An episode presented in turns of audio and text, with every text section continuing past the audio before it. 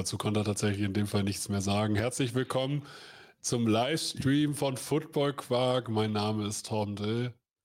Ich begrüße Philipp Forstner. Hallo. Moin, hallo. Ja, wir sind wieder live auf, äh, auf YouTube, Twitch und Twitter.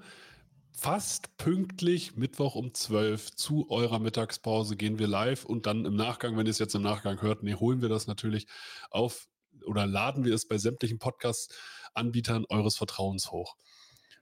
Philipp, geht's dir gut? Ja, mir geht's gut. Hast du noch Energie für dieses Jahr? Ja, nützt ja nichts. Also das Jahr ist, glaube ich, zu Ende, wenn der Super Bowl gelaufen ist. Bis dahin, bis dahin läuft es einfach ganz normal weiter. Ja, ja gut, das, äh, aber dann ist ja erstmal Draft. Dann beginnt doch eigentlich deine Hochzeit nach dem Super Bowl. Ja, das stimmt, das stimmt. Also so gesehen ist im Mai irgendwann das Jahr rum. Ja, also dann im Mai rum. Ja, und dann ist ja aber auch Sport Deutschland Live-Konferenz. Ja. GFL-Talk. Der Philipp hat einfach gar keine Ferien mehr. Im Dienste des Footballs. Im, Im Dienste des, das ist da, also das könnte, so könnte dein Buch heißen. Wenn du später nach deiner Karriere dann äh, sozusagen nochmal zum Abschluss ein Buch schreibst, dann nennst du das im Dienste des Footballs.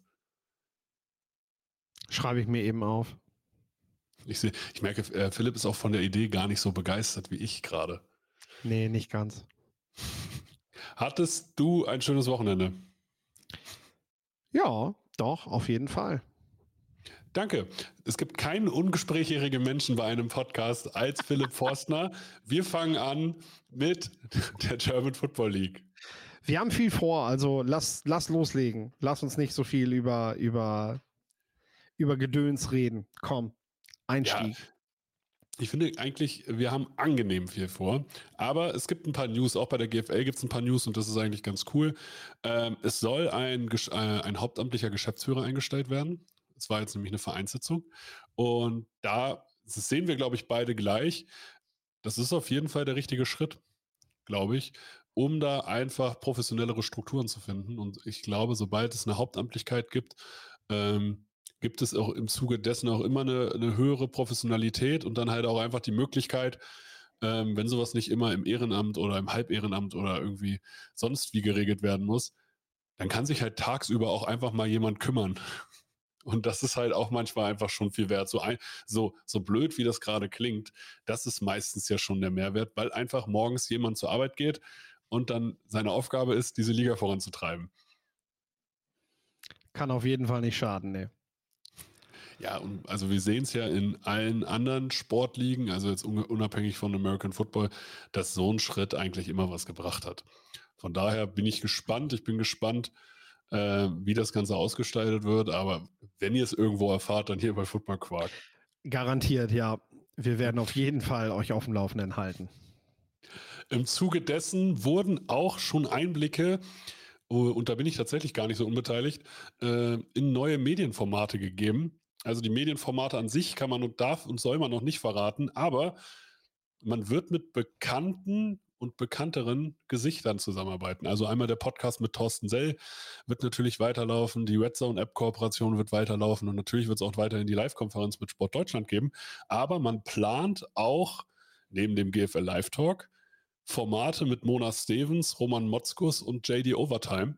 JD Overtime, wer ihn nicht kennt, äh, ist YouTuber. Football-YouTuber, hat sich bisher um die NFL gekümmert und ist selber GFL-Spieler gewesen. Nächstes Jahr im Prospect-Team der Berlin Adler. Aber kommt sozusagen komplett aus der Materie, hat da auch schon einiges an Reichweite. Das Problem bei so Social-Media-Plattformen ist ja immer, dann gibt es so Szenen oder so Plattformprominenz.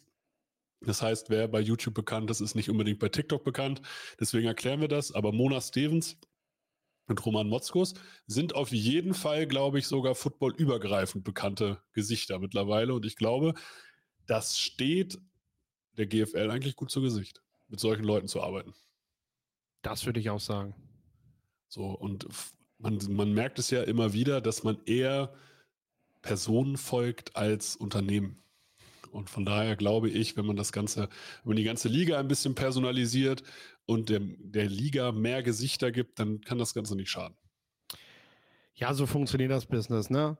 Also wir wünschen uns, glaube ich, alle, dass Spieler Trainer, Mannschaften, dass das Spiel im Vordergrund steht. Ähm, aber das verkauft sich eben vor allem mit Menschen, die das irgendwie, die das irgendwie rüberbringen können.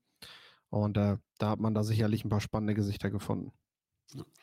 Dann wurde noch der Spielplan veröffentlicht. Kurz vor Weihnachten nimmt man das, also eine Woche vor Weihnachten nimmt man das Weihnachtsgeschäft hoffentlich noch ordentlich mit. Ähm, der Spielplan oder die Saison, und das wird Philipp auch ganz besonders freuen, weil er, glaube ich, auch wieder für, für die Live-Konferenz bei Sport Deutschland mit eingeplant ist. Ähm, die beginnt am 11.05. mit dem Spiel Potsdam Royals gegen die Hildesheim Invaders. American Football News hat geschrieben, The Clash of Champions. Finde ich hart, finde ich halt hart, wenn, äh, wenn der Zweitliga-Aufsteiger gerade zum, zum GFL World Champ kommt. Aber äh, ich habe mit Verantwortlichen der Hillesheim Invaders gesprochen und die haben gesagt, naja, wenn ich schon auf Potsdam treffen muss, dann lieber am Anfang der Saison. Und prinzipiell finde ja, dann finde ich die Einstellung finde ich sehr, sehr vernünftig. Das Ding ist nur, Hildesheim muss, glaube ich, zweimal gegen Potsdam ran. Mm, ja. Also, also das tut sich nichts. Ja gut, aber dann das Heimspiel. Das andere Spiel ist ein Heimspiel. Äh, ja, gut, gut. Und ich sage es immer, also das habe ich auch immer gesagt, Hildesheim geht für Topspiele öfter mal ins große Stadion nebenan. Ich sage aber, gegen Top-Mannschaften musst du de auf deinem Homefield bleiben, weil wer schon mal in Hildesheim war, die Steintribüne, die, die so leicht erhöht ist auf, dieser, ich nenn, auf diesem Feld, was andere manchmal auch als Wiese bezeichnen, ähm, das ist ein Heimvorteil. Und gerade gegen Top-Teams, die es nur gewohnt sind, auf gutem Rasen zu spielen, ist es wichtig, dass du deinen Heimvorteil ausnutzt. Also ich kann, ich kann mich tatsächlich da daran erinnern, da hat Hildesheim zum ersten Mal äh, gegen Kiel gewonnen. Und Kiel war damals noch eine Top-Mannschaft. Ähm, und die waren eigentlich den ganzen Tag nur damit beschäftigt, sich über diesen verkackten Platz aufzuregen. Und das fand ich richtig schön. Ich glaube, bei Top-Mannschaften geht es ja vor allem auch darum, was bringen die selber noch an Zuschauern mit. Ne? Und ähm, ja. ich denke, ein Spiel gegen Braunschweig machst du dann im großen Stadion. Ne? Genau. Ob du das gegen Potsdam machen musst, nur weil es halt ein hochwertiger Gegner ist, bleibt nochmal abzuwarten, wie da der Zuschauerschnitt im nächsten Jahr gerade bei den Gästefans ist. Ne? Wie reisefreudig sind die? Das kann man, bis man das Heimspiel hat, ja nochmal ein bisschen, mhm. sich nochmal ein bisschen anschauen. Es gibt auf jeden Fall an dem Tag auch noch andere Spiele. Einmal den Klassiker Kiel gegen Braunschweig. Finde ich auch sehr schön, weil er hat ein bisschen Historie. Hall gegen Kempten, also gegen die Allgäu Comets. Finde ich auch schön, weil erster gegen zweiter aus dem, aus dem Vorjahr. Und dann die Straubing Spiders gegen Ravensburg, gegen die IFM äh, Razorbacks Ravensburg. Finde ich erstmal spannend gewählt. Das Ding, es gibt wieder, wer das nicht weiß, bei der GFL Staffeln und ich selber musste mir das auch, muss mir das eigentlich jedes Jahr wieder zu Gemüte führen. Das heißt, es gibt Staffeln. Innerhalb dieser Staffel spielt man zweimal gegeneinander und dann spielt man gegen die jeweils andere Staffel der Region einmal. Also jeweils entweder heim oder auswärts. Das heißt, also wir kommen da zu verschiedensten äh, Gruppierungen, nämlich die Staffel 1 im Süden ist Schwäbisch Hall, Ingolstadt, Munich Cowboys und Kirchdorf Wildcats. Die spielen jeweils Hin- und Rückspiel gegeneinander.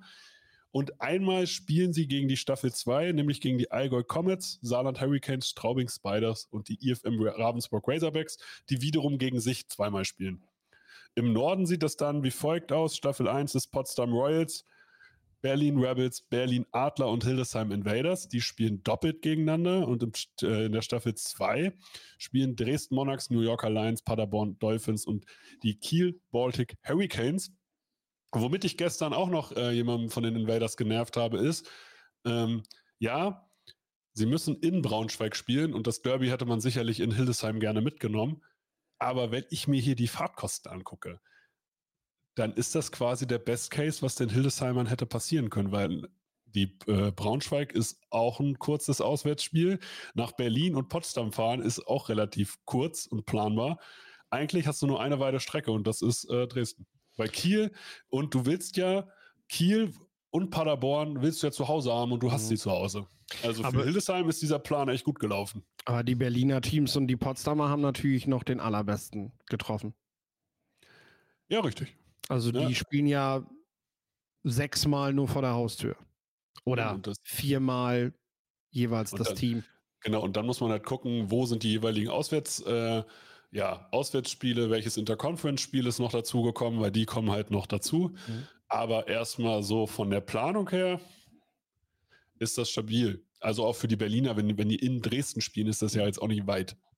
Ich hoffe, dass man auch da darauf achtet, dass am Ende alle Teams ungefähr auf dieselben Fahrtkosten kommen. Also, äh, dass man versucht, das im Blick zu behalten, wenn man den Spielplan entwirft, dass alle Teams ungefähr dieselbe äh, Fahrzeit so über das komplette Jahr gerechnet vor sich haben. Ne?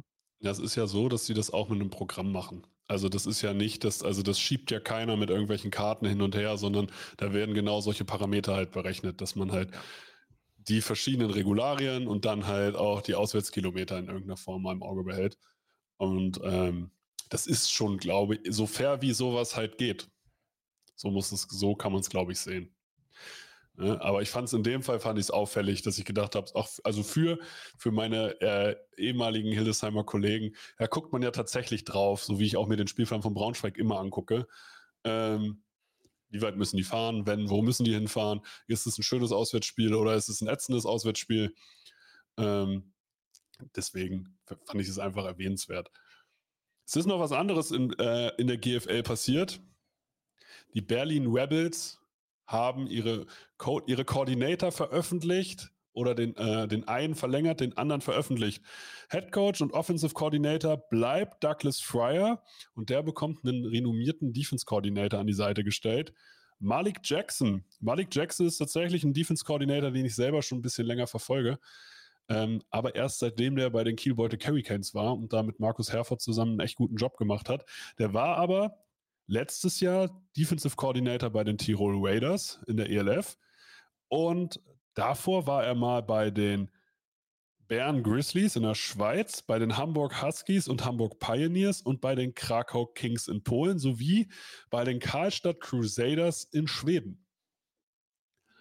Heißt auf jeden Fall gut vernetzt, heißt kennt Europa. Und aus seiner Zeit da, wo er in Kiel war, habe ich noch verfolgt, da hat er echt ein stabiles System gespielt. Also für die Rebels, die ja immer in diesem Berliner Raum, Adler, Thunder, Potsdam, so immer so ein bisschen hinten rüberfallen, finde ich, ist das eigentlich ein sehr, sehr starkes äh, Koordinatorenduo, was auch renommiert ist. Hast Philipp du schön gesagt. Philipp möchte heute nicht reden. Doch schon, aber ja, ich meine, ich könnte jetzt das, das Lied singen darüber, dass die Berlin Rebels halt als allererstes immer was dafür tun müssen, dass sie, dass sie, ähm, ja, dass sie sich diesen Wettbewerbsnachteil damit irgendwie trotzdem, also dass sie es trotzdem schaffen, die Saison abzusichern, damit, dass sie halt eine sehr, sehr gute Baseline schaffen. Äh, das haben sie früher ja auch gerne mit sehr viel Laufspiel gemacht. Letztes Jahr mit einem mit einem sehr guten Quarterback. Ähm, ja, und dieses Jahr hm, scheint man da auf jeden Fall mal den Fokus auf die Defense zu setzen, die ähm, ja, die einem das bieten soll, dass du am Ende auf jeden Fall so viele Spiele gewinnst, dass du erstmal die Klasse hältst. Und dann, wenn es halt gut zusammenläuft, das haben wir letztes Jahr gesehen, kann es halt auch für die Playoffs reichen. Aber man hat immer bei den Rebels immer Fragezeichen. Und ich finde es eigentlich gut, wenn sie solche Positionen mit Ausrufezeichen besetzen, weil nichts an Malik Jackson ist halt genau das. Also da weißt du, was du bekommst und da weißt du, dass dieser Coach in Europa funktioniert. Kommen wir zur European League of Football. Hier haben die Stuttgart Search einen neuen Hauptpartner, nämlich Gazi, der auch Hauptpartner der, der Liga ist, aber aus der Region kommt. Also es ist einmal ein regionales Sponsoring, das andere ist ein nationales Sponsoring. Aber das zeigt erstmal, dass auch wirklich in Football gesetzt wird und dass auch innerhalb der Region die mhm. Stuttgart Search immer mehr ankommen, wenn renommierte Partner ja sozusagen sich hier beteiligen. Die sponsern ja auch schon lange im Sport, ähm, sind, glaube ich, auch Namensgeber des Stadions, der Search, ja. äh, was auch das Stadion der Stuttgarter Kickers ist. Ähm, ich weiß, das war früher ein Trikotsponsor vom VfB Stuttgart. Mhm, ähm. Ne? Damit kann man das, glaube ich, auch noch in Verbindung setzen. Auch dort Bandenwerbung etc. Also die sind, glaube ich, einfach im Sportsponsoring äh, sehr aktiv und haben durch, wahrscheinlich durch diese Geschichte, dass man dieses Stadion nutzt, der Kickers, äh, ja, hat man dann eine Verbindung herstellen können zum Football, die Gazi, Gazi, Ich nenne die mal Gazi, aber ich weiß nicht, ob mhm. weiß nicht, ob es vielleicht heißt, es ist auch Gazi. Ja. Ich weiß, ähm, die machen Feta-Käse. ja, was die für sich entdeckt haben. Also ja, ja tatsächlich nicht verkehrt für den Sport.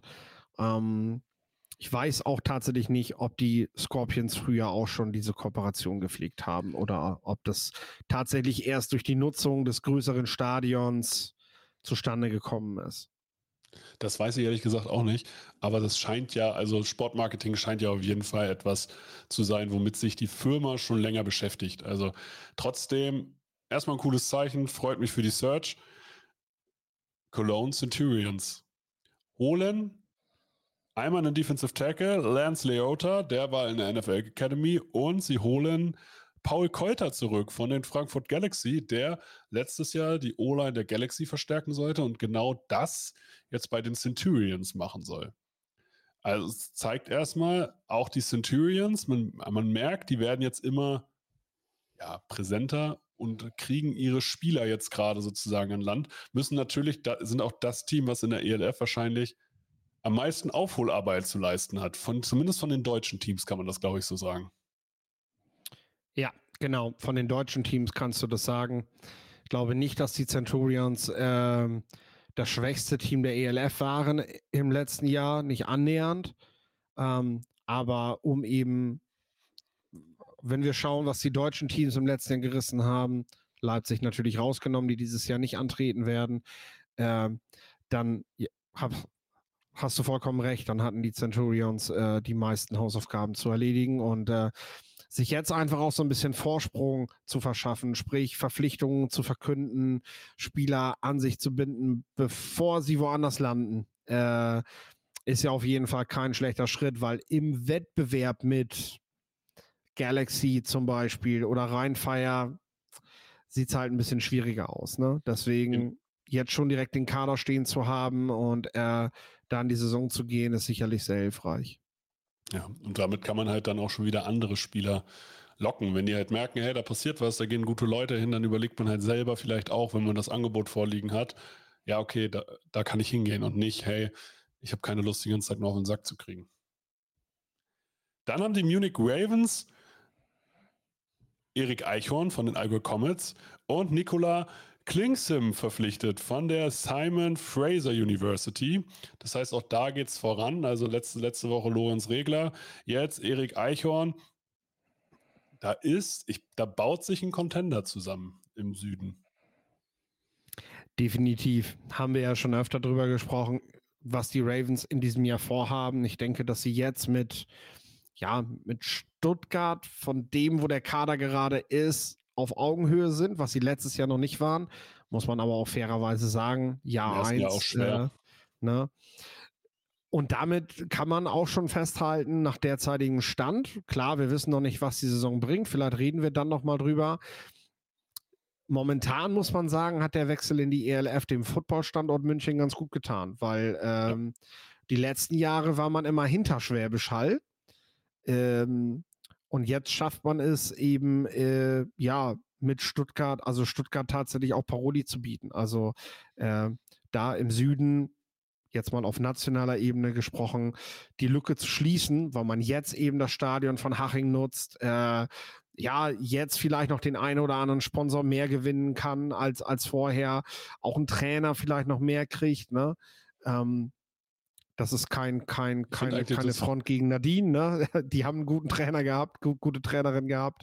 Ähm, aber äh, vielleicht geht jetzt für München einfach nochmal so ein bisschen mehr. Vielleicht hat so eine, so eine, so eine Metropole wie München einfach sowas gebraucht, ne? Weil so, Neu GLF, so eine Neustadt meinst du? Also. Ja, weil GFL, wir haben das schon öfter gesagt, German Football League ist einfach ähm, regionaler, äh, traditioneller und legt eben auch Wert auf diese Wurzeln. Ne? Ich glaube aber an so einer großen Stadt wie München, auch mit so Fußballvereinen wie Bayern München, FC Hollywood einfach vor der Tür, ist das vielleicht gar nicht mal unbedingt das, was, was finanzstarke Leute lockt. Ne? In Berlin kann sich das auch nochmal so ausgehen, ne? dass Thunder vielleicht eher von der ELF profitiert als äh, Berlin Adler oder so eben, eben von der GFL. Ähm, aber gleichzeitig hast du halt in der GFL Standorte, die würde ich halt in der ELF dann auch nie sehen, wo ich sage, die sind, die sind in der GFL am besten aufgehoben, um das Maximum aus ihren Möglichkeiten zu holen. Weißt du, was ich meine? Ja, das, ja, aber das ist ja das Prinzip. Die ELF geht ja bewusst nicht in B-Lagen. Die haben ja nur, also die haben ja nur Metropolen angefragt. Also da ist ja nicht mhm. Hildesheim interessant gewesen, sondern die wollten nach Hannover, mhm. weil Hannover fünfmal so groß ist. Die würden nicht nach Potsdam gehen, sondern die gehen nach Berlin so, mhm. die, die interessiert nicht Bremen, sondern die interessiert Hamburg. So, die interessiert Köln, Düsseldorf, nicht Duisburg. Und, ähm, und so ist es halt in München, die interessiert, oder die interessiert nicht Schwäbisch Hall, sondern die interessiert Stuttgart. So, die sagen halt ganz klar, unsere, wir vermarkten uns so über Reichweite, über, mhm. dass wir möglichst schnell im urbanen Raum Menschen erreichen. Und ähm, ich bin vollkommen bei dir, dass man, ich glaube, in München hat es vielleicht diesen Neustart gebraucht, nicht weil die Cowboys einen schlechten Job machen. Das, das würde ich nämlich gar nicht, also auf keinen Fall so sagen, weil Nadine ist ein super Coach und auch die Jugendarbeit in München ist super und auch in der Region, wenn man sich da die Fürsti Razorbacks oder so anguckt, die Jugendarbeit da ist echt stark, allgemein in Bayern. Ähm, aber was, was du vielleicht in München jetzt gerade schaffst, ist das, was ich am Anfang bei den Hamburg Sea Devils äh, beobachtet habe was ich habe mich immer, als ich GFL gespielt habe und es die ELF noch nicht gab, habe ich immer gesagt, hey, wenn diese ganzen Hamburger Vereine es mal gebacken kriegen würden, ein Team zu gründen, anstatt vier. So, weil da sind immer die Hamburg Swans, die Hamburg Pioneers, die Hamburg Huskies und die Hamburg Blue Devils rumgelaufen. Und jede Mannschaft für sich hatte super Spieler. Und bei den Hamburg Sea Devils im ersten Jahr war es auf einmal so, die waren ein Team Hamburg. Auf einmal sind die besten Jungs aus allen Teams zusammengekommen. Mhm. Und bei den Munich Ravens beobachte ich gerade genau das. Einmal kommen mhm. die besten Jungs irgendwie im Umkreis von München, gehen dahin und spielen zusammen und messen sich dann gegen andere Regionen. Und ähm, das ist aus Sportlersicht, finde ich das super spannend, das zu beobachten, weil ein Lorenz Regler hat vorher in, hat in Frankfurt sonst gespielt, weil er halt gesagt hat, hey, äh, da sehe ich die Competition und andere Münchner ähm, ich habe 2019 mit zwei Münchnern, mit Samuel Kagel und Dominik Siegel zusammengespielt. Die sind aus München nach Braunschweig gezogen, weil sie da die bessere Football-Competition für sich gesehen haben.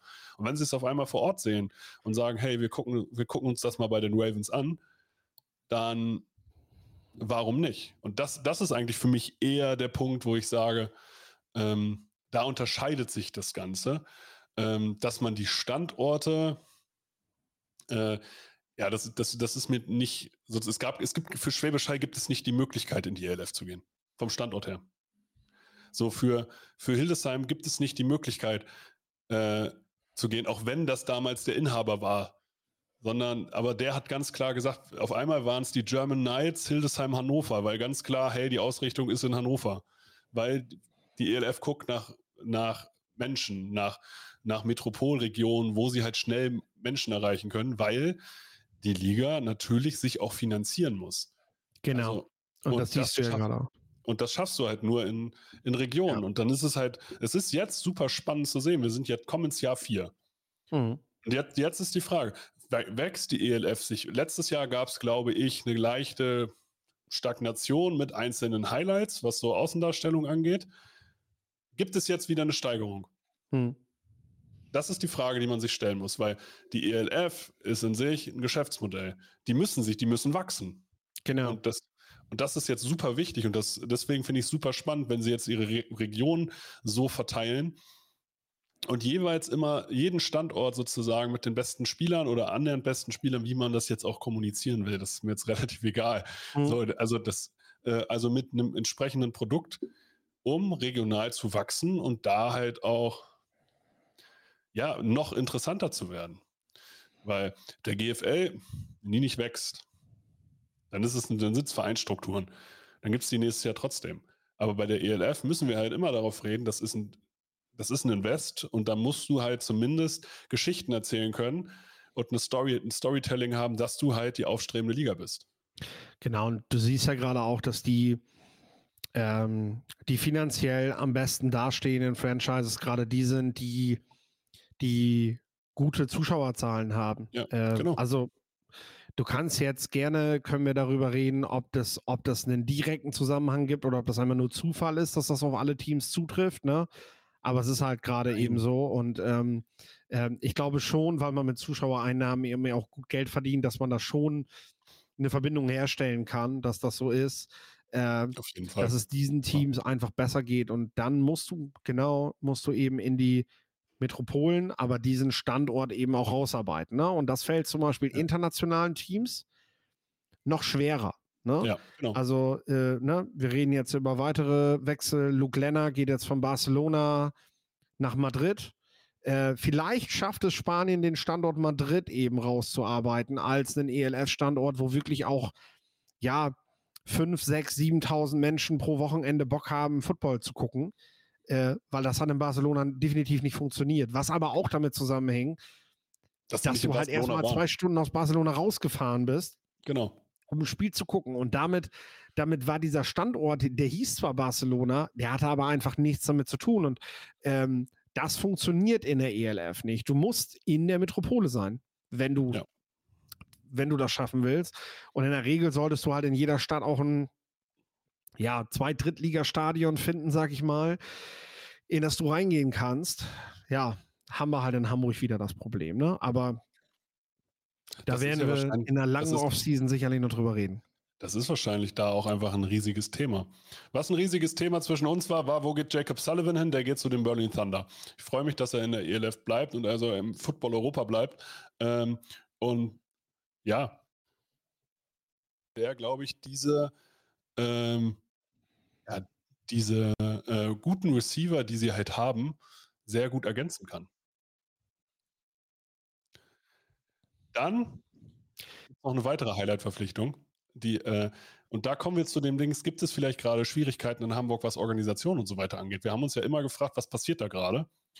Ähm, weil halt Max Parz geht zu Rheinfire und äh, der ähm, Kendrick Allison, der halt auch viel Netzwerkarbeit betrieben hat in Hamburg, geht woanders hin. Und jetzt geht jemand wie Berend Grube, der College-Erfahrung hat, der von den Lübeck Cougars gekommen ist und Lübeck-Hamburg ist halt auch einfach footballtechnisch keine Distanz, der jahrelang jetzt für die Sea Devils gespielt hat, geht zu den Raiders Tirol. Heißt für mich erstmal, entweder haben die Raiders Tirol ihm ein krasses Angebot gemacht oder er hat sich erstmal in Hamburg nicht mehr so, so aufgehoben gefühlt, weil Gerrit Brandt ist, das zu den, ist zu den Ravens gegangen, auch nach München, von Hamburg weg. Also irgendwas scheint da ja im Argen zu sein. Ja, es schreit momentan nicht danach, als sei die Konkurrenz zu groß und man würde vor der flüchten. Ähm, obwohl ich glaube, die haben einen US-Pass-Rusher, ne? Ja, so, aber Ja. Und jetzt, wir haben darüber ja schon mal gesprochen, wenn Alexander Ehrensberger jetzt doch bei den Hamburgern gemeldet wird, meinst du? dann, also, dann gibt es zumindest eine Begründung, warum du da weggehst, weil äh, du, du willst halt nicht plötzlich dich als drei wiederfinden oder in irgendeiner Rotationsrolle in, in dieser Liga, ne? Wenn das Angebot halt stimmt. Also, das sind jetzt komplette Mutmaßungen, ne? So, ich habe das ja mal erzählt, dass ich ihn halt am, also wir sind halt von London nach Hamburg zusammen geflogen und ähm, ja, irgendwo würde er unterschrieben haben. Also Alexander Ehrensberger wird nächstes Jahr in Europa Football spielen. Da können wir ziemlich sicher sein. Äh, die Frage ist nur wo. Und ähm, ähm, also man kann jetzt natürlich den, den Gesang darauf einstimmen, dass die Hamburger äh, solche Spieler nicht halten können. Oder Aber bevor wir uns jetzt zu weit aus dem? Fenster lehnen, das Ja. wäre nämlich unangenehm, wenn wir jetzt sagen, oh, die Hamburger, und dann stellen sie halt Ehrensberger vor, weißt du? Also, es kann auch sein, dass Alex in dass, dass der für Rheinfeier spielt, dass der in München vorgestellt wird, dass der, in, Hm.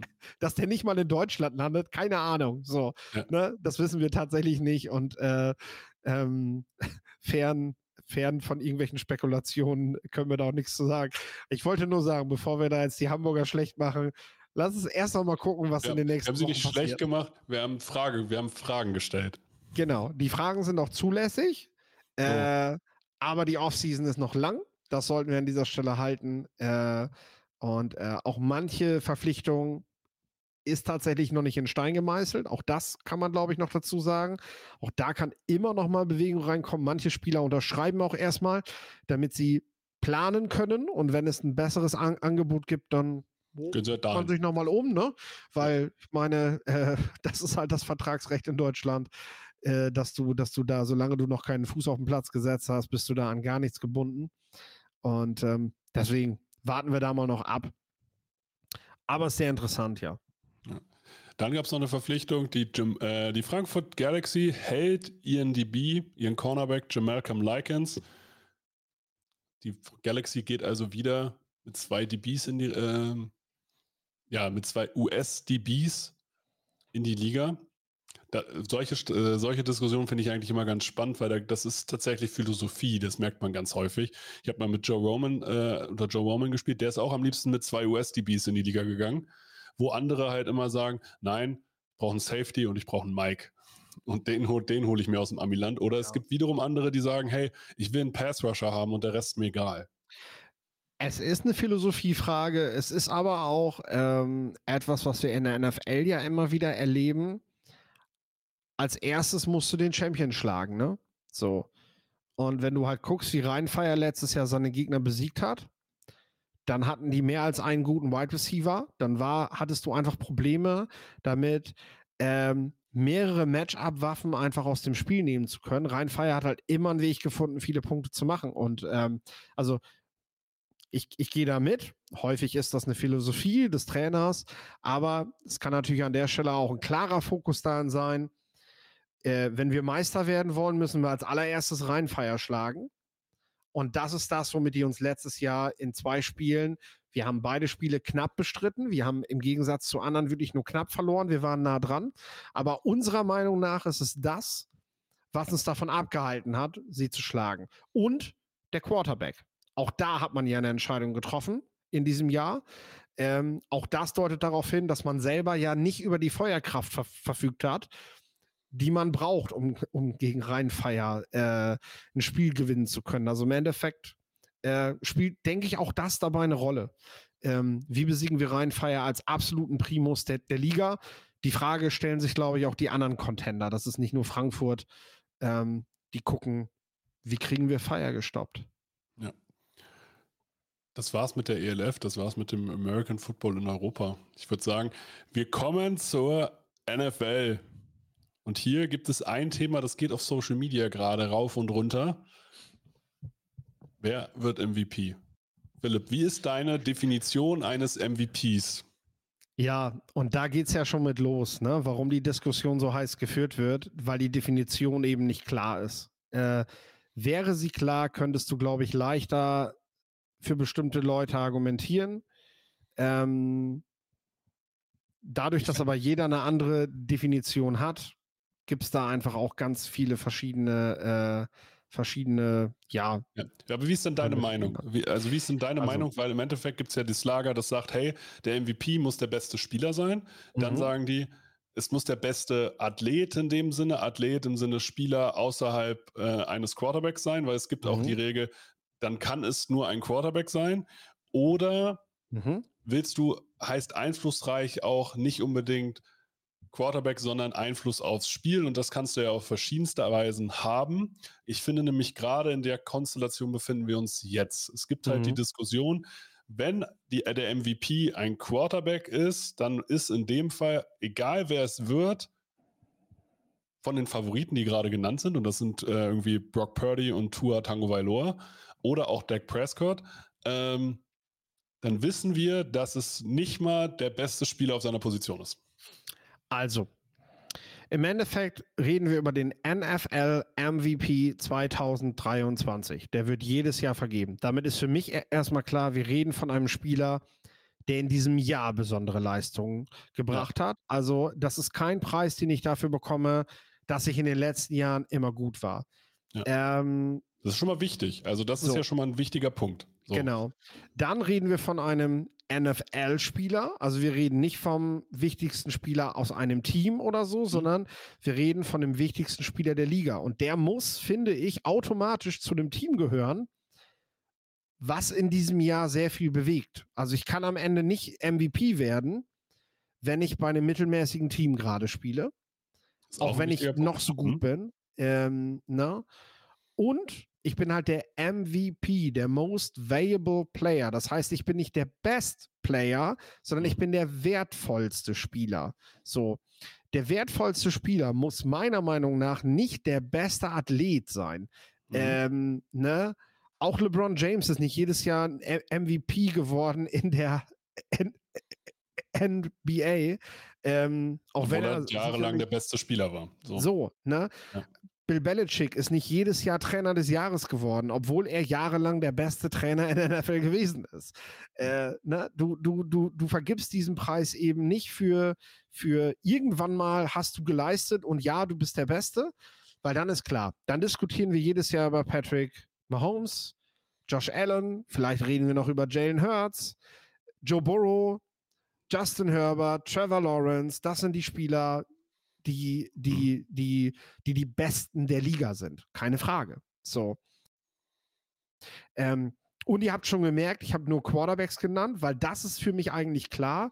Für mich kann der wertvollste Spieler eines Teams nur ein Quarterback sein, weil die Position einfach so wichtig ist in der NFL dass ich daran nicht vorbeikomme. Und jetzt können wir Argumente für Christian McCaffrey finden, ähm, aber am Ende kann auch Christian McCaffrey nur so viele Yards nach dem Catch machen, weil man ihm in Stride den Ball zuwirft, weil er, weil er viele Yards nach dem ersten, ähm, nach der Reception halt noch machen kann, weil er, weil er, weil er halt in der Bewegung ist. Und auch Tyreek Hill lebt von Tour. Tour könnte auch ohne Tyreek Hill gute Zahlen bringen. Hat er letzte Woche erst gezeigt, als Hill nicht mitgespielt hat.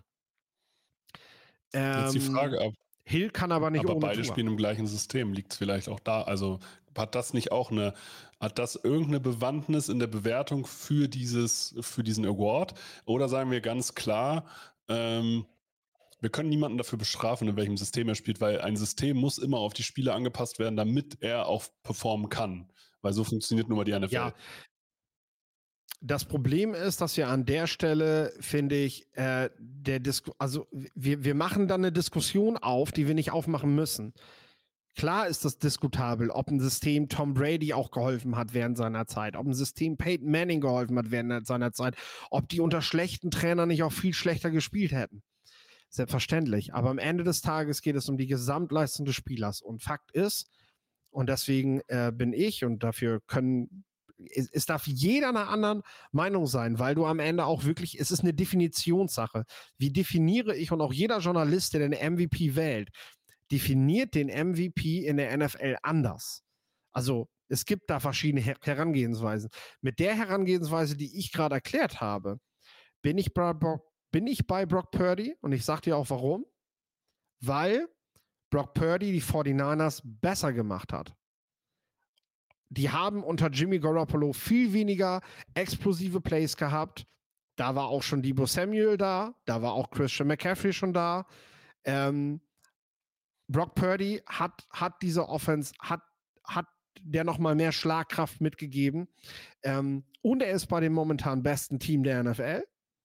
Das kann sich natürlich bis zum Saisonschluss noch ändern. Wir haben auch zwischendurch schon mal Jalen Hurts als klaren Most Valuable Player gesehen. Äh, vielleicht reden wir nach diesem Wochenende über Tua. Ich gebe das alles, alles gut. Aber die Momentaufnahme ist gerade, die 49ers sind aktuell das beste Team der NFL. Er ist der wichtigste Spieler des Teams. Äh, das hat auch die Reaktion gezeigt, weil das finde ich dann witzig. Brock Purdy geht vom Feld mit Verdacht auf Gehirnerschütterung und das Internet überschlägt sich. Jetzt ist Brock Purdy verletzt. Wenn er nicht so wichtig wäre für dieses Team, ja, dann kann Sam Darnold auch mit dieser Mannschaft gewinnen. Dann brauchen wir darüber nicht diskutieren, weißt du? Und ich sag ganz ehrlich, oft ist es doch so, es gibt, es gibt, es gibt Meinungen, die sind einfach, die sind, die sind vorgefertigt zu Spielern äh, ich habe das ja zur Free Agency im letzten Jahr, habe ich dich ja auch häufiger mal dran, äh, dran erinnert, wenn wir, wenn wir Neuzugänge verkündet haben, die halt ehemalige First Rounder waren, die dann sofort gefeiert werden. Ne? So, Brock Purdy ist einfach der letzte Spieler gewesen, der im Draft gezogen wird. Und keiner möchte gerne daran er, er, erinnert werden, dass er, dass er letztes Jahr beim Draft im Vorfeld so falsch gelegen hat. Weder 32, ja, 32 NFL-GMs, weil auch die 49ers haben ihn erst an allerletzter Stelle geholt und äh, dafür braucht sich, braucht sich der 49ers GM eben nicht feiern lassen. Ähm, noch die ganze Journalie, die nie gesagt hat, Brock Purdy ist für mich ein, ein Zweitrunden-Pick wert, ein Tag-2-Pick oder irgendwas. Ich habe das auch nicht gesagt und ich kann damit gut leben, dass Brock Purdy jetzt besser spielt, als wir ihm das alle zugetraut haben. Aber dann seid verdammt nochmal auch so fair und gebt das einfach zu. Weil eine Diskussion hätten wir nicht, wenn ein ehemaliger First Rounder gerade so, so spielen würde. So, ne? CJ Stroud war teilweise jetzt im Rennen um den Most Valuable Player. Er ist an Second Overall gedraftet worden. Wenn der ein Sixth Rounder gewesen wäre und er hätte so gespielt wie jetzt gerade, hätte das nie jemand vorgeschlagen. Da hätte, hätte jeder gesagt, müssen wir erstmal abwarten, ob er das nächstes Jahr noch wiederholen das, kann. Das, das Schöne weißt bei Brock Purdy ist, so ist, ja, du hast einmal dieses Narrativ, der, der, des, Spiel, des äh, sehr guten Spielers im besten Team. Ähm, und du hast eigentlich auch die Statistiken dazu. Also, weil, wenn du jetzt einfach mal seinen Steckbrief wegnimmst und einfach seine Statistiken daneben legst, dann führt er in allen relevanten Quarterback-Statistiken die Liga an, was Effizienz angeht, etc., äh, nach Yards after Catch und so weiter und so fort. Und ähm, nicht nur einfach Passing Yards oder Turnover Ratio und so weiter. Also in allen relevanten Quarterback-Statistiken führt Brock Purdy. Du musst, finde ich, gerade äh, geht es für mich die Diskussion in eine falsche Richtung. Ich gebe nämlich hier vollkommen recht, dass Brock Purdy einfach nur nicht das Standing hat, weil spielt Patrick Mahomes so eine Saison, gibt es keine Diskussion. Und eigentlich, wenn wir es genau. jetzt mal neutral betrachten und alles, was vor dem Jahr 2023 passiert ist, ähm, weglassen. Weil ansonsten natürlich gibt es einen Case dafür, dass mit Patrick Mahomes äh, mit den Receivern trotzdem eine kompetitive Offense aufs Feld legt. Ja, kann man mir alles erzählen. Aber wir müssen eigentlich Gründe finden, warum sollte es Brock Purdy mit den Statistiken, mit dem Rekord, mit dem Team nicht werden? Also gib mir genau. da, dafür wir einen Argument. So, das, und das fehlt mir gerade. Genau. Du, natürlich ist Mahomes der bessere Quarterback. Ja. Natürlich ist Mahomes der bessere Spieler, ja. keine Frage. Wenn es darum geht, jedes Jahr den besten Spieler der, der, Saison zu wählen, das haben wir auch klar gesagt, dann reden wir über andere Quarterbacks als Brock Purdy, weil er einfach die Veranlagung hat. Aber dann müssen hat. wir auch, äh, ähm, ist Brock, äh, aber auch Mahomes, ist Mahomes ein besserer Spieler als McCaffrey oder Trent Williams? Als ja. O-Liner mal gesprochen. Ja. So, darüber können wir auch schon wieder diskutieren. Oder Aaron Donald. Ist der beste Spieler nicht eigentlich Miles Garrett gerade? So. Genau. Vielleicht ist Tom Brady auch nie der wirklich beste Spieler gewesen unter den Quarterbacks, wenn wir über die, über die großen Helden reden. Äh, Joe Montana war das auch nicht, den man vorher halt immer als den GOAT genannt hat. Ne? Ähm, das war halt nie wichtig. Aber witzigerweise, und wir wollen jetzt keine Brock Purdy ist der nächste GOAT-Diskussion aufmachen. Ja. Gott bewahre, der hat noch nicht mal einen Super Bowl gewonnen. Ne? So, aber bei Brady war das doch genauso. Wie viele Ringe musste der gewinnen, bis es nicht mehr das Produkt des Trainers war, bis er nicht mehr der System-Quarterback war? Der musste nach Tampa Bay wechseln, um es den letzten Kritikern zu beweisen.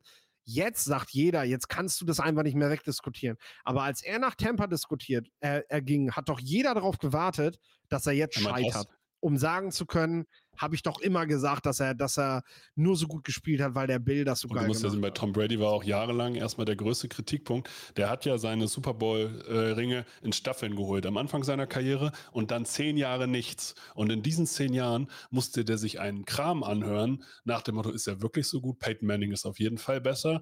Ähm, ist nicht eigentlich auch Eli Manning besser? Ist nicht eigentlich Drew Brees besser? Hätte er am Anfang seiner Saison, äh, in seiner Karriere nicht so viele Ringe geholt, dann würden wir hier über Ben Roethlisberger reden und nicht über den Goat. Und erst über die verschiedenen ja. Ringe kam, über, kam man sozusagen davon weg, Tom Brady nicht mehr als äh, ja, auf einem Level mit Drew Brees oder Ben Roethlisberger zu sehen. Erst durch den letzten, äh, vorletzten Ring kam die Diskussion, okay, jetzt ist er auch besser als Manning und erst durch den Wechsel zu Tampa, wo er dann, das muss man auch sagen, er ist ins beste Team der Liga gekommen und hat da nochmal, also er ist in den besten Kader der Liga gekommen und hat da nochmal eine super Saison gespielt. Mhm. Aber auch da war er schon nicht der beste Quarterback der Liga. Und auch nochmal Zahlen zu Brock Purdy. Ähm, habe ich aus Ende November, also die sind mittlerweile, haben die sich nochmal verändert, ne? Ende November hatte Brock Purdy 38 geworfene Pässe für über 20 Air Yards. So. Weißt du, wer zu dem Zeitpunkt genauso viele hatte? Josh Allen und Russell Wilson. So. Und, die und, und er hatte mehr, er hatte mehr Pässe mit über 20 Air Yards als Trevor Lawrence und Justin Herbert. Die äh, für ihren Arm immer gefeiert werden. So. Genau. Und die Completion Rate bei diesen Spielen, äh, bei, bei diesen Plays von über 63 Prozent war der beste Wert der Liga. Und das be bestätigte er jetzt auch nochmal die letzten Wochen. Ne? Klar, da sind viele Gadget-Plays dabei, da sind viele kurze Plays dabei. Ganz ehrlich, wenn Christian McCaffrey mein Running Back wäre, würde ich die aber auch nehmen. Also, warum, warum soll ich den Ball weit werfen, wenn ich nicht muss? Aber Purdy hat auch bei bestimmten Situ Situationen gezeigt. Ich erinnere nur an das, das, äh, das Comeback gegen die Cleveland Browns, ja. wo sie am Ende verlieren, weil der junge Kicker einfach den Ball aus 25 Yards nicht reinmacht. Sorry, aber Brock Purdy hat sein Team in die Situation gebracht, dieses Spiel gegen mit die beste Defense der Liga in diesem Jahr, die die wenigsten Passing Yards zulassen, mit einem Two-Minute-Drill dieses Spiel zu drehen. Wie, wie gesagt, er kann ja nichts dafür, dass der Kicker das Ding am Schluss versemmelt. Er ist bei diesem Spiel nicht mal nicht mal mit auf dem Feld. Er hat aber sein Team in die bestmögliche Situation gegeben, äh, gebracht, dieses Spiel zu drehen. Als Momente, die ich dann auch von dem wertvollsten Spieler der Liga sehen will gesagt, zum Abschluss nochmal, es ist okay, wenn, wenn die Leute sagen, ich finde Mahomes der bessere Spieler und ich finde, der MVP muss jedes Jahr an den besten Spieler gehen, so wie wir jedes Jahr, weiß ich nicht, Lionel Messi oder Cristiano Ronaldo hatten. Ne? Ja. Das ist in Ordnung. Ne? Aber wenn ihr so argumentiert, wie, wie wir gerade, dann finde ich, kommst du aktuell an Brock Purdy nicht vorbei. Ich sage aber auch, ein Spieler wie Tua kann man, die stehen auch bei 10-4, äh, kann natürlich in den nächsten drei Wochen dieses Bild auch noch verändern. Klar. Es sind ja, wir reden hier auch immer von Momentaufnahmen. Wir reden von jetzt, Stand, jetzt, Stand heute, ist das unsere Meinung. In drei Wochen kann das was anderes sein. Da können wir auch Dak Prescott wieder ja. reinnehmen, da können wir Jalen Hurts wieder reinnehmen. Gewinnt Patrick Mahomes jetzt drei Spiele am Stück und die gewinnen irgendwie noch die Division, dann können wir darüber auch diskutieren. Oh, Je nachdem, die, wie die halt jeweils performen. Genau, genau. Die Ravens spielen am Wochenende gegen die 49ers. So. Und, und das schwupp, reden wir vielleicht wieder mehr über Lamar Jackson, der auch nichts dafür kann, dass sein Go-To-Guy nämlich nicht auf dem Feld ist. Und da müssen wir auch nicht drüber reden. Natürlich sind die Resultate nicht so gut, wenn Brock Purdy Christian McCaffrey nicht hat. So. Ja. Aber die Aber Resultate von Christian McCaffrey wären wahrscheinlich noch wesentlich schlechter, wenn Sam Darnold sein Quarterback wäre. Mit dem hat er nämlich schon zusammengespielt. Und da hat er nicht so geil gespielt wie jetzt gerade. Ja, und du musst ja auch sehen, du kannst Leute nicht dafür bestrafen, dass ihr, dass ihre Keyplayer nicht verletzt sind. So, also das können wir jetzt, das können wir in die Diskussion einfach nicht mit aufnehmen. Weil so, ja, der ist, der musste ja nur mit fitten Spielern spielen. Das sind da, also das ist ja kein, das ist ja keine Geschichte dahinter. So, ja, was soll er machen? Soll er seine besten Spieler, soll er Starter auswechseln lassen, damit sagt, ja, nee, ich muss hier was für mein MVP-Ranking tun. George Kittle, geh mal bitte weg. So, also, mein Left Tackle sollte nicht Trent Williams sein, weil das ist halt nicht richtig. fair, ne? So, Eben, weil also ich, halt möchte, ich möchte mehr Pressure Rate hier äh, kassieren, einfach damit ich besser ausweichen kann. Ich will das ja mhm. zeigen. Mhm. Ne, genau. Was bringt mir der Skill, wenn ich ihn nicht zeigen kann? Was äh, Christian McCaffrey? Nein, will ich nicht. So, gib mir doch Rex Burkett. Und, so. und das kommt ja noch dazu. Ja, ich weiß, es gibt Spieler, die beschäftigen sich mit dieser MVP-Wahl etwas mehr.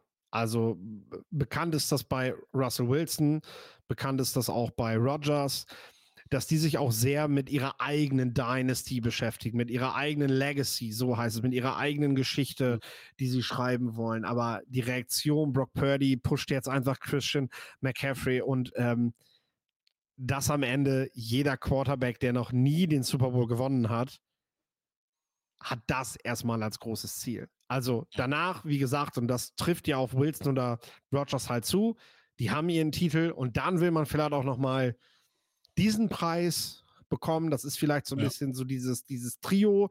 Du willst einmal der Passing Yards Leader und der Touchdown Leader der, der Liga sein. Du willst einmal der Most Valuable Player sein und natürlich musst du den Super Bowl gewinnen, um quasi so deine Hall of Fame Legacy zu begründen, ne? Weil ein Super Bowl kann auch Joe Flacco mal gewinnen, ne? So, das ist halt noch nicht, das ist noch nicht so das Besondere. Äh, das gebe ich ja. Aber ich glaube, momentan beschäftigt sich Brock Purdy, auch wenn wir das alle heiß diskutieren, keine Sekunde damit, ob der MVP wird. Äh, jeden, jeden Preis, den er dieses Jahr kriegen kann, tauscht er für die Vince Lombardi Trophy dankend ein. Glaube ich auch. Ich glaube, wir kommen mal zum Playoff Picture zum Abschluss dieser Folge. Kann, ja. Es kann nämlich ja diese Woche schon einiges passieren und du hast es schon mal angeteasert. was kann denn beim Spiel, also wir haben jetzt die Spiele rausgesucht, die relevant sind für das Playoff-Picture, weil hier Ergebnisse sozusagen forciert werden können. Die genau. Baltimore Ravens treffen auf die San Francisco 49ers. Was jo, kann hier passieren und ähm, Warum ist das so wichtig? Ja, Spiel läuft am ersten Weihnachtstag oder in der Nacht vom ersten auf den zweiten Weihnachtstag. Wer also ähm, am zweiten nicht so viel vorhat, abends nicht mehr losgeht, äh, dem, dem sei dieses Spiel sehr ans Herz gelegt, äh, denn ich kann mich nicht erinnern, wann es das das letzte Mal gegeben hat, dass der First Seed, der aktuelle First Seed, der NFC gegen den aktuellen First Seed der AFC so spät in der Regular Season quasi den ersten Akt des Super Bowls ausspielen, wenn man so will. Denn momentan rechnen die meisten damit, dass das Spiel am Ende das Finale sein wird. Äh, interessanterweise haben wir sogar noch ein Spiel, was das Finale sein kann an diesem Wochenende, aber ich finde, mehr geht tatsächlich gerade nicht. Ne? Und beide Teams sind schon durch. Also beide Teams haben ihren Playoff-Platz bereits sicher. Aber ob sie ihre, ähm, die 49ers haben auch ihre Division bereits geclincht, sind aber noch nicht safe, äh, sind aber noch nicht safe äh, auf Erster. dem First Seed. Genau. Können sie aber diese Woche machen, wenn, und da reden wir jetzt mal kurz über die Szenarien, die 49ers müssten das Spiel gegen, die, gegen Baltimore eben gewinnen. Philadelphia, Dallas und Detroit müssten beide verlieren. Dann hätten die 49ers den First Seed safe und können praktisch den Rest der Saison austrudeln lassen. Mit der Garantie, dass sie in der ersten Playoff-Woche auch noch spielfrei haben. Also, das ist ein Brett, äh, wenn du das hinkriegst diese Woche. Das kannst du natürlich aber nicht alleine regeln. Also, da brauchst du auch Schützenhilfe aus anderen Stadien. Aber, ja. Also, äh, du wirst auf jeden Fall, du willst das haben. Du willst die Möglichkeit haben, so viel ja, kompetitive Pause zu haben. Also du, also du hast dann hinterher, du schonst ja nicht komplett deine Mannschaft danach, ja. aber du sagst halt, du hast, kannst halt ganz klar eine Belastungssteuerung betreiben. So, und das ist halt sehr, sehr viel wert. Ah, die Ravens, aber ich glaube, die Ravens sind jetzt hier einfach gerade ein unangenehmes Matchup für die 49ers. ja, weil die Ravens tatsächlich ihre Division noch clinchen müssen. Die müssen arg aufpassen, was auch Cleveland macht. Äh, die sind ihnen dicht auf den Fersen. Aber wenn Baltimore gewinnt und Cleveland verliert oder sie spielen unentschieden, Leute, das lasse ich jetzt bitte bei den Szenarien aber ab jetzt weg, weil das passiert sehr selten. Lass uns einfach dabei bleiben. Baltimore gewinnt, Cleveland verliert. Dann hat Baltimore die AFC North gewonnen damit einen, einen, großen Meilenstein getätigt Richtung Playoffs und natürlich weiterhin den First Seed im Blick. Also äh, die Möglichkeit, auch den First Seed mit spielfreier Woche zu clinchen. Das können sie aber diese Woche noch nicht fix machen. Ähm, ja, wollen wir, wollen wir direkt bei Cleveland bleiben? Genau, bleibt bei Cleveland. Ja? Die spielen, die Cleveland Browns spielen bei den Houston Texans. Für beide geht es noch um was, weil auch die Houston Texans sind noch im Playoff-Rennen. Genau, genau. Die Texans sind definitiv im Playoff-Rennen. Äh, die Browns spielen am Sonntag an Heiligabend um 19 Uhr. Spiel läuft auch auf RTL. Äh, spielen sie gegen die Houston Texans. CJ Stroud könnte fehlen. Also wir haben auch so eine Situation.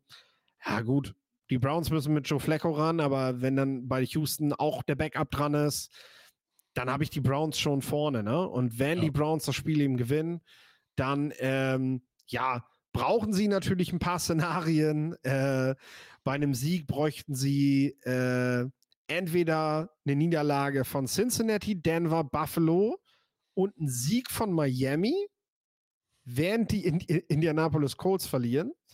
Oder sie bräuchten ähm, eine Niederlage von Pittsburgh und Buffalo äh, und von Denver und wiederum einen Sieg von Miami. Also tatsächlich äh, Cleveland, Cleveland kann einen wichtigen Schritt in Richtung Playoffs machen. Die Wahrscheinlichkeit, dass sie dann nächste Woche, aber tatsächlich auch am vorletzten Spieltag dann das Ganze fix machen können, ist damit dann aber sehr hoch. Ne? Also da muss man schon sagen, äh, für die Browns so ein bisschen desperate, jetzt gegen Houston äh, gewinnen zu wollen, ähm, ist schon ein dickes Ding. Mhm.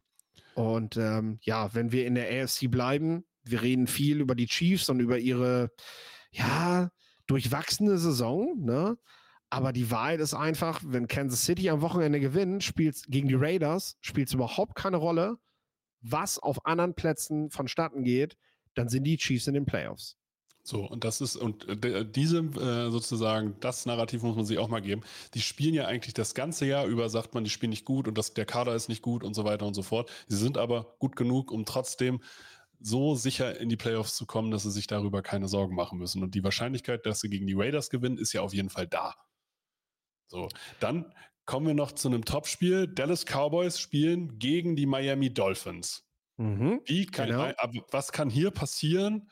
Und ist das nicht quasi auch ein Topspiel, was man so zu, ja, so spät in der Saison eigentlich nicht mehr erwartet? Also ist praktisch der Super Bowl B, ne? Ich glaube, wenn du momentan würden viele sagen, in der AFC, wenn es Baltimore nicht wird, wird es Miami. Und ja. in der NFC, wenn es die 49ers nicht werden, dann wird es halt Dallas. Also, das ist so Super Bowl B. Äh, das Spiel läuft um 22.25 Uhr, auch auf RTL. Äh, wenn die Kinder im Bett sind, ist das vielleicht eine Alternative, wenn man noch ein bisschen sitzt und äh, den, äh, den Abend nochmal Revue passieren lassen möchte, dann, ähm, also ich bin ganz ehrlich, 19 Uhr werde ich keinen Football gucken. Also äh, darum, darum geht es gerade nicht. Aber Weihnachten du, ist Familienfest, aber dann, äh, dann kann man mal sehen, was geht. Und, äh, genau. Und das, das finde ich, also ich finde das Matchup halt spannend, ehrlich gesagt. Ja.